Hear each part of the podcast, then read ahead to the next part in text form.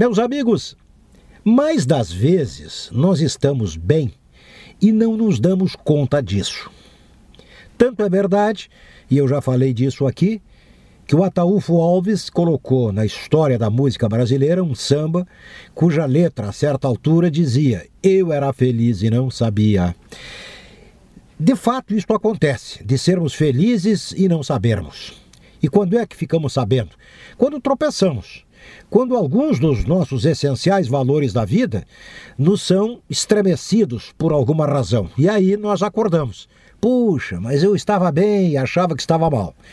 Estou dizendo isso para dizer que duas empresas de consultoria de toda sorte na área dos estudos dos cotidianos das pessoas, duas consultorias de São Paulo, saíram para uma pesquisa interessante com uma lista de palavras de toda sorte: pátria, mãe, amor, ódio, corrupção, violência, palavras de todo tipo.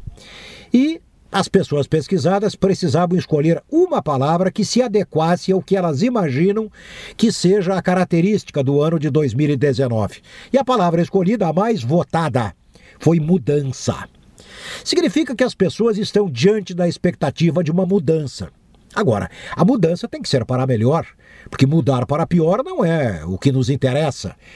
Acontece, todavia, e muito comumente conosco, de estarmos bem, desejarmos uma mudança e a mudança acaba não sendo aquilo que imaginávamos. Então é preciso que a mudança seja para melhor. Mas a mudança será para melhor se nós mudarmos.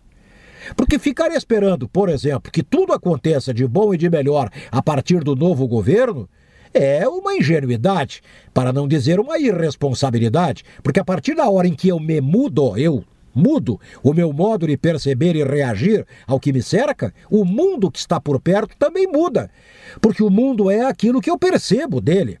Então, as pessoas estão à espera da mudança. Interessante. Significa, as coisas que aí estão precisam ser mudadas para melhor. Se pressupõe mudança para melhor. Então tá, mas não vai haver e para terminar esta conversa enjoada, não vai haver mudança se você que está me ouvindo não mudar.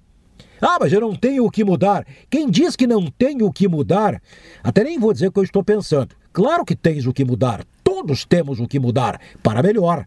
Um aperfeiçoamento que deve ser continuado porque esta é a regência do universo movimento. E movimento é mudança. Este momento de agora, que parece exatamente igual ao de ontem, é completamente diferente. Tanto que alguém já disse que é impossível tomarmos banho duas vezes no mesmo rio.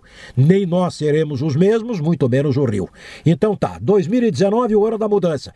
Nada vai mudar, todavia, que fique muito claro, se você não mudar. Se eu não mudar, se cada um de nós não mudar. Estamos entendidos? Ah, mas que bom, finalmente uma conclusão unânime. É isso. E então vai haver a mudança para melhor, que é o que queremos. É isso e até a próxima.